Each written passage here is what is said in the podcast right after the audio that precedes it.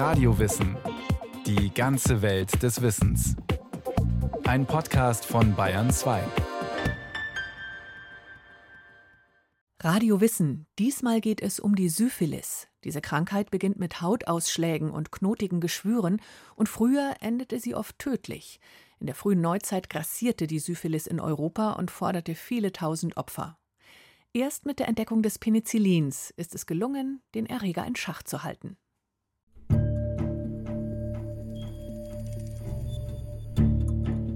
Es ist ein Brandbrief, den ein Sekretär im Jahr 1503 an Kaiser Maximilian I. schickt. Soldaten sind Opfer einer bösartigen, unbekannten Seuche geworden. Die einen waren vom Scheitel bis zu den Knien mit einer zusammenhängenden, fürchterlichen schwarzen Art von Krätze überzogen und dadurch so abschreckend, dass sie, von allen Kameraden verlassen, sich in der Einsamkeit den Tod wünschten. Die anderen hatten diese Krätze an einzelnen Stellen, aber härter als Baumrinde. Am Vorder- und Hinterkopfe, an der Stirne, dem Halse, der Brust, dem Gesäße und zerrissen sich dieselben vor heftigem Schmerze mit Nägeln. Die übrigen starrten an allen Körperteilen von einer solchen Menge von Warzen und Pusteln, dass ihre Zahl nicht zu bestimmen war. Die Syphilis war in Europa angekommen. Eine tückische Krankheit, die in den nächsten Jahrzehnten und Jahrhunderten von Italien bis Estland, von Russland bis nach Portugal ziehen sollte. Doch wo kam sie her, diese rätselhafte, extrem ansteckende Seuche. War sie ein Souvenir, das Christoph Kolumbus von seiner ersten Expedition nach Südamerika nach Europa einschleppte? Lange galt das als unstrittig, und auch heute sind viele Wissenschaftler davon überzeugt. Kolumbus landete im Mai 1493 in Barcelona. Dort wurden bald infizierte Seeleute bei einem Arzt vorstellig, der notierte, die neue Krankheit stamme von der Karibikinsel Hispaniola, wo die Mannschaft des Entdeckers mit Eingeborenen in Berührung gekommen sei. Deutlicher wurde seinerzeit ein spanischer Geschichtsschreiber. Die Krankheit, so hielt es Gonzalo Fernández de Oviedo fest, wird am leichtesten durch Geschlechtsverkehr übertragen, wie man es oft beobachtet hat.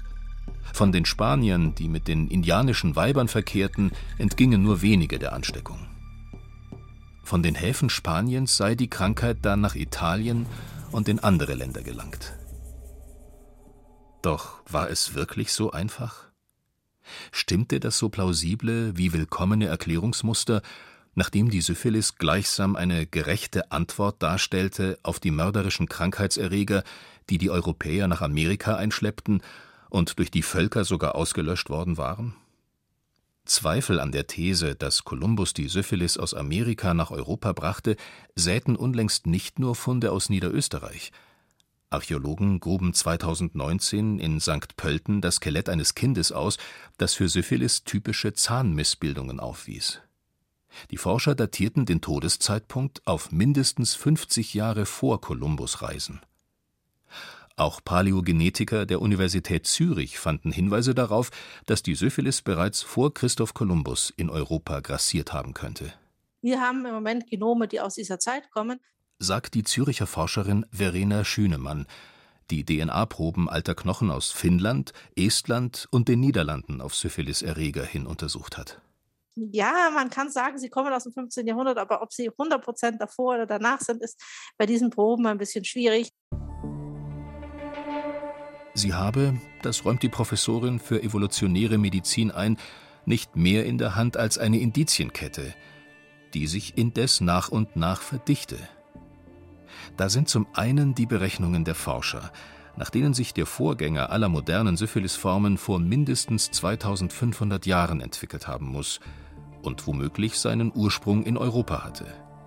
Und da ist der Fakt, dass es schon zum Ende des 15. Jahrhunderts eine große Vielfalt von Unterarten des Erregers Treponema pallidum in Europa gab. Was gegen die bisherige Annahme steht, erst Kolumbus und seine Mannschaft hätten die Syphilis neu eingeschleppt. Besonders wenn es in der Zeit mehrere Erreger an einem Platz gegeben hat, wie wir es in Europa zeigen konnten, gibt es die Möglichkeit, dass es eben dadurch auch sozusagen sich Arten weiterentwickeln oder neue entstehen, also neue Subspezies, wie zum Beispiel Syphilis, könnte dadurch auch entstanden sein. Und äh, das sind Sachen, die man zu der Zeit, als diese Hypothesen entstanden sind, also besonders die kolumbianische Hypothese, noch gar nicht wusste. Eine Vielfalt an Varianten des Treponema-Bakteriums könnte auch erklären, warum sich die Schwere der Krankheitsverläufe während der frühen Neuzeit so deutlich unterschied. Möglicherweise, sagt Verena Schünemann, habe sich die Virulenz, also die Aggressivität des Erregers, durch genetischen Austausch im Laufe der Jahrhunderte verringert. Was auch eine Rolle gespielt haben könnte, sind Umweltfaktoren wie zum Beispiel auch allgemeiner Gesundheitszustand, Ernährungszustand. Damals, als die Syphilis zum ersten Mal ganz groß ausgebrochen war, gab es auch die kleine Eiszeit. Das heißt, auch hier waren vielleicht die Menschen schon nicht so fit, sozusagen nicht körperlich und waren vielleicht auch schon, haben andere Infekte schon gehabt. Welcher Erreger von Treponema pallidum genau die europäische Bevölkerung der frühen Neuzeit wie heimsuchte, das wisse man mangels Blutproben aus dieser Zeit nicht – betont der Medizinhistoriker Lutz Sauerteig. Er lehrt und forscht an der University of Newcastle und hat mehrere Aufsätze zur Geschichte der Syphilis publiziert. Das Wort Syphilis ist zwar damals erfunden worden von Girolamo Fracastoro, der hat so ein, ein Lehrgedicht geschrieben, wo ein Hirte namens Syphilus äh, vorkommt, der sich eben mit dieser Krankheit infiziert hat. Aber das, dieser Begriff Syphilis war nicht weit verbreitet, der ist kaum verwendet worden. Der wird eigentlich erst so im 18. Jahrhundert stärker verwendet. Davor sprach man von äh, Morbus Gallicus, Franzosenkrankheit, böse Blattern, unglaublich viele Begriffe. Auf jeden Fall war der Verlauf der Krankheit damals exorbitant und brutal. Dazu kommt, der Verlauf der neuen Seuche ist tückisch. Übertragen wird sie vor allem durch sexuellen Kontakt. Zunächst treten daher vor allem an den Geschlechtsorganen knotenförmige und harte, meist schmerzlose Geschwüre auf. Sie vergehen aber nach einigen Wochen. Die Übel der Syphilis haben den Körper da jedoch längst im Griff. Alle Organe sind infiziert. Deshalb schwellen einige Wochen später die Lymphknoten an und werden als Knötchen tastbar. Begleitet wird diese zweite Krankheitsphase von einem fleckigen Hautausschlag. Bei knapp einem Drittel heilt die Krankheit danach ohne größere Folgeschäden aus. Die Mehrheit der Infizierten trägt die Syphilis jedoch latent weiter in sich. Nach Monaten oder Jahren kann dann die gefährliche und unbehandelt auch oft tödlich verlaufende Spätsyphilis auftreten. Rückenmark, Knochen und Organe sind dann schwer geschädigt. Auch das Gehirn entzündet sich. Die Patienten geraten in geistige Umnachtung. Nicht wenige sterben. Die Heimtücke, leichte Übertragbarkeit und lange Unheilbarkeit der Syphilis machten sich seinerzeit die Kriegsherren zunutze, weiß der Bochumer Professor Norbert Brockmeier. Man darf ja auch nicht vergessen, äh, dass äh, teils Kriege auch durch die Syphilis entschieden worden sind. Also diese frühere lange Belagerungskriege von Städten, von Burgen und dann hat man ja auch versucht, so biologische Kriegsführung zu machen. Also man hat Marketenderinnen, die hatten dann auf einmal diese Hautausschläge und die hat man dann halt äh, zur Freudebringung dann äh, in die gegnerischen Lager geschleust, damit die Leute halt da sich auch mit Syphilis infizieren. Also äh, biologische Kriegsführung ist schon ganz, ganz früh äh, ein Markenzeichen auch der äh, insgesamten Kriegsstrategie gewesen. Die epidemischen Ausbrüche der Syphilis dauerten oft mehrere Jahre. Zunächst verbreitete sie sich in den Hafenstädten des westlichen und mittleren Mittelmeeres wie Barcelona und Neapel. In der Folge des Ausbruchs von Neapel überzog innerhalb von 50 Jahren eine Syphilis-Epidemie die alte Welt. Bereits 1496 zeichnete der Nürnberger Albrecht Dürer einen von Pusteln übersäten Syphilitiker. Der Schrecken der Krankheit bestand seinerzeit darin, dass gegen sie kein Heilkraut gewachsen schien. Doch ein spezielles Holz aus Südamerika versprach zumindest teilweise Linderung, weiß der Medizinhistoriker Lutz Sauerteig.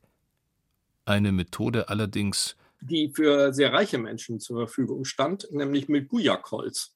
Da sind die Fucker mit reich geworden und damit kann man Aufgüsse bereiten und angeblich Pharmakologen sagen, nützt das auch was.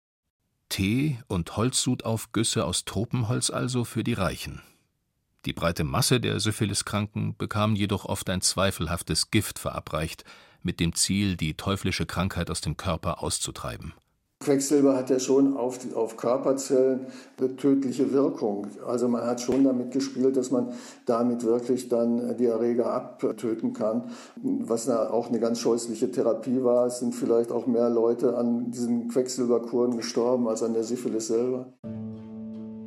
Den Gesellschaften der frühen Neuzeit war jedes drastische Mittel gegen die Syphilis recht. Quecksilber wurde oft als Salbe über den ganzen Körper aufgetragen – dann sorgte man durch Hitze für kräftiges Schwitzen, um das Gift der Krankheit aus dem Körper auszuschwemmen. Oft fielen den Patienten danach jedoch Haare oder Zähne aus. Der Merkurialismus, die Quecksilbervergiftung, führte zu Lähmungen, neurologischen und Organschäden, schließlich zum grausamen Tod. Hinter der damaligen Brutalität der Behandlungsmethode steckten, so vermutet Lutz Sauerteig, nicht nur medizinische Gründe. Das kann man eben so sehen, dass das Drastische der Behandlung in einem Verhältnis steht zu der ähm, Schwere der Krankheit und eben der moralischen Schuld, die mit dieser Krankheit einhergeht. Denn bald war den Menschen klar, dass die Syphilis-Infektion meist zurückzuführen war auf außer- und vorehelichen Sex, zu dem man sich gern in Badehäusern und Bordellen vergnügte. Als es deutlich wurde, die Syphilis hat was mit Sexualität zu tun, dann kam auf einmal auch das Stigma auf betont der Dermatologe Professor Norbert Brockmeier. Er ist Präsident der Deutschen Fachgesellschaft zur Förderung der sexuellen Gesundheit DESTIG. Die Machthaber schlossen Bäder und Bordelle, um den geschlechtlichen Ausschweifungen ihrer Untertanen so wenig Vorschub wie möglich zu leisten. Die Kirchen predigten die Heilmittel Enthaltsamkeit und Treue in der Ehe. Und doch, die sogenannte Lustseuche ließ sich nicht ausrotten. Immer wieder flammten Epidemien auf. Ab Ende des 18. Jahrhunderts florierte die Syphilis auch dank ausschweifender Feste des Adels. Doch die sorgenlose Hochzeit an den Fürsten und Königshöfen neigte sich bald dem Ende zu. Ein modernes Bürgertum entstand und mit ihm eine bürgerliche Moral, die Staatsräson wurde weil der Staat erkannt hat, die bürgerliche Familie ist der Kern des Staates. Und deshalb muss da natürlich auch durch Staatsräson dafür gesorgt werden, dass es da keine sexualübertragbaren Infektionen gibt. Und da war dann das Stigma von sexualübertragbaren Erkrankungen oder Infektionen war natürlich sehr, sehr hoch. Der offiziell fast feierlich hochgehaltenen bürgerlichen Moral wurden indes etliche der deutschen Dichter und Denker kaum gerecht. Sie küsste mich krank. Sie küsste mir blind die Augen. Das Mark aus meinem Rückgrat trank ihr Mund mit wildem Saugen.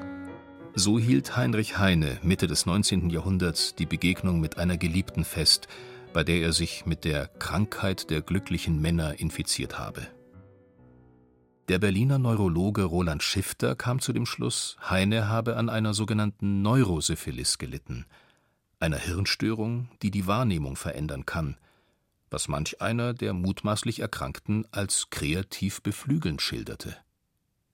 Thomas Mann verklärt die auf eine Syphiliserkrankung zurückgeführten Kreativitätsschübe in seinem Roman Dr. Faustus. Der Komponist Adrian Leverkühn infiziert sich absichtlich mit dem Erreger, um eine Art teuflischen Pakt mit der Syphilis einzugehen auf dass die Krankheit ihn weg von konventionellen Ideen hinaus in genialische Sphären führe, auf dass die Syphilis ein bisschen Anheizung, Beschwingung und Beschwipsung beschere. In Manns Dr. Faustus schwankt der Protagonist Leverkühn ambivalent zwischen Schrecken und Schönheit, die er dank der Syphilis hervorbringen kann. Trotz dieser positiven Seite der Syphilis ist er aber, wie unzählige Erkrankte der vergangenen Jahrhunderte, dem Tod geweiht. Die ausweglose Schicksalhaftigkeit einer Syphilis-Erkrankung aber sollte sich just in der Zeit zwischen Anfang des 20. Jahrhunderts, der Zeit, in der Thomas Mann das erste Mal über seinen Protagonisten Leverkühn sinnierte, und der Veröffentlichung des Dr. Faustus im Jahr 1947 ändern. 1909 entwickelte der Mediziner Paul Ehrlich das erste wirklich wirksame Medikament gegen die Syphilis. Salbrasan, entwickelt von Paul Ehrlich. Das war die 606. organische Arsenverbindung, die er mit seinem Team äh, in Frankfurt getestet hat und wo er dann nachweisen konnte, dass die das Treponema pallidum abtötet. Also es war die erste Chemotherapie und damals als Zauberkugel gepriesen, ehrlich als der Retter der Menschheit. Das war ein großer wissenschaftlicher und medizinischer Fortschritt, diese Therapie. Die war aber gefährlich und riskant, weil es eine organische Arsenverbindung war. Die Methode der Therapie mit intravenösen Injektionen, das war neu. Also da musste man viel Technik lernen und da ist eben einiges schiefgegangen. Patienten sollen Presseberichten zufolge erblindet sein. Auch von Todesfällen durch Salvasan, ein lateinisches Kunstwort für heilendes Arsen, ist die Rede. Pharmahersteller kamen mit der Produktion des vermeintlichen Wundermittels kaum hinterher. Das erste Syphilis-Medikament blieb ein knappes Gut und wurde mit extrem hohen Gewinnspannen vermarktet.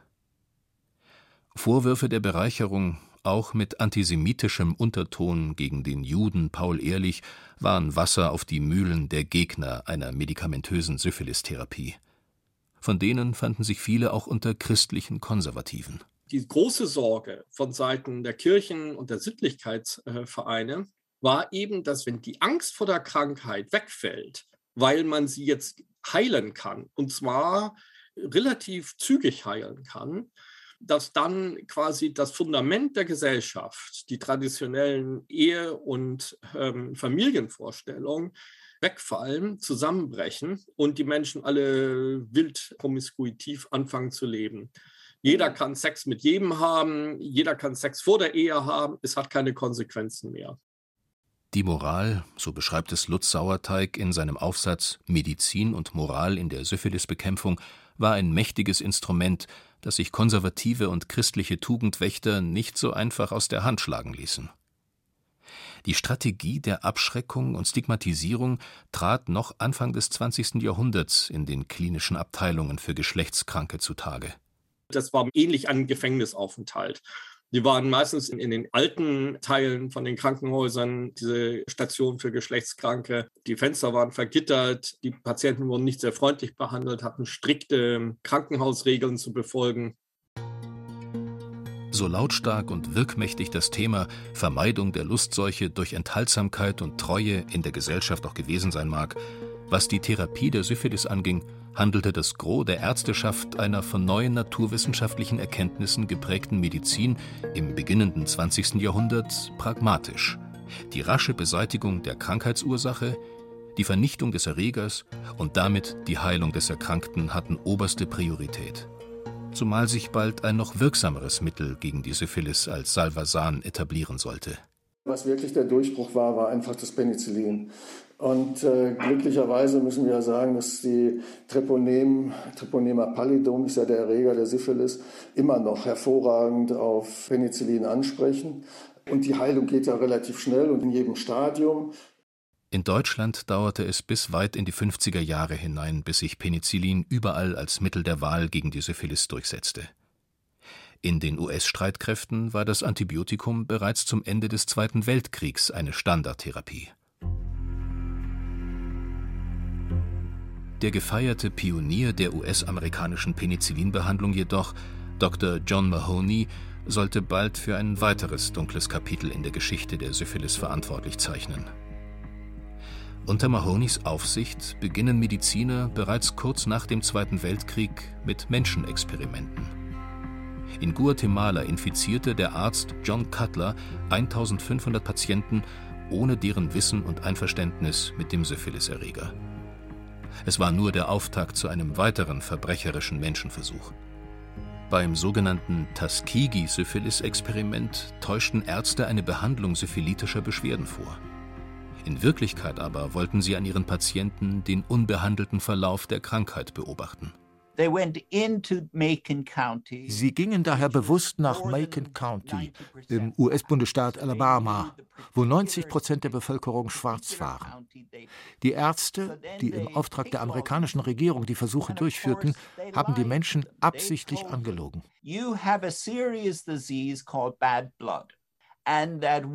Sie erzählten den Probanden, diese litten unter schlechtem Blut, wie sie das nannten.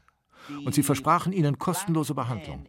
Menschen, die sich nicht einmal bei lebensbedrohlichen Beschwerden einen Arztbesuch leisten konnten. Klar, so war es ein leichtes, sie zu überreden, bei dieser Studie mitzumachen. Am Ende hatten sie 400 Personen rekrutiert.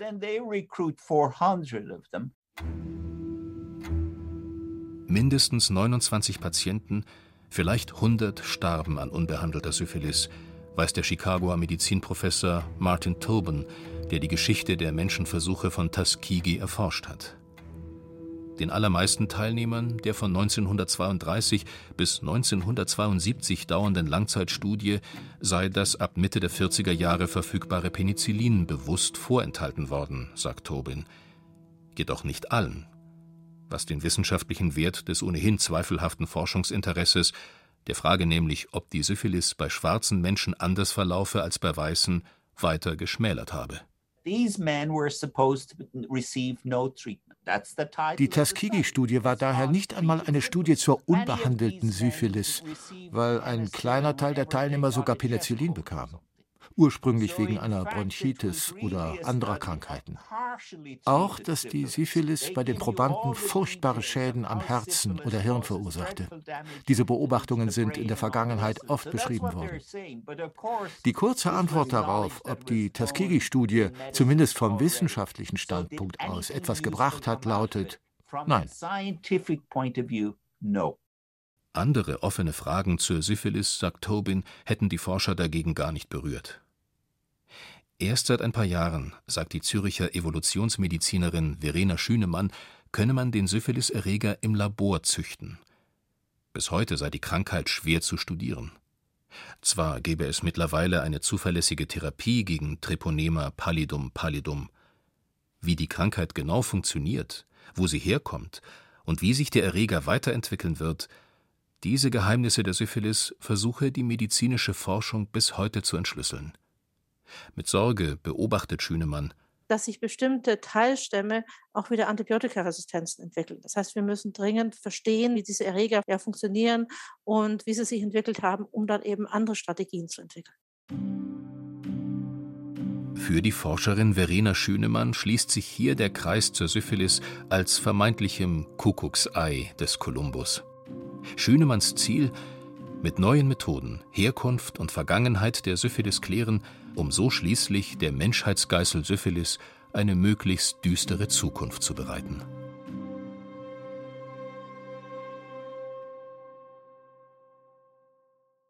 Die Syphilis. Lukas Grasberger über die Geschichte und Macht dieser Infektionskrankheit. Alte Krankheitserreger wie Lepra oder Pest lassen sich auch noch Jahrhunderte später in Skeletten und Zähnen nachweisen. Was sie der Wissenschaft erzählen, davon erzählt die Radiowissen-Folge Epidemien, die Pest und ihre DNA in dem Podcast Alles Geschichte, History von Radiowissen, zu finden unter br.de slash podcast oder Sie folgen einfach dem Link in den Show Notes.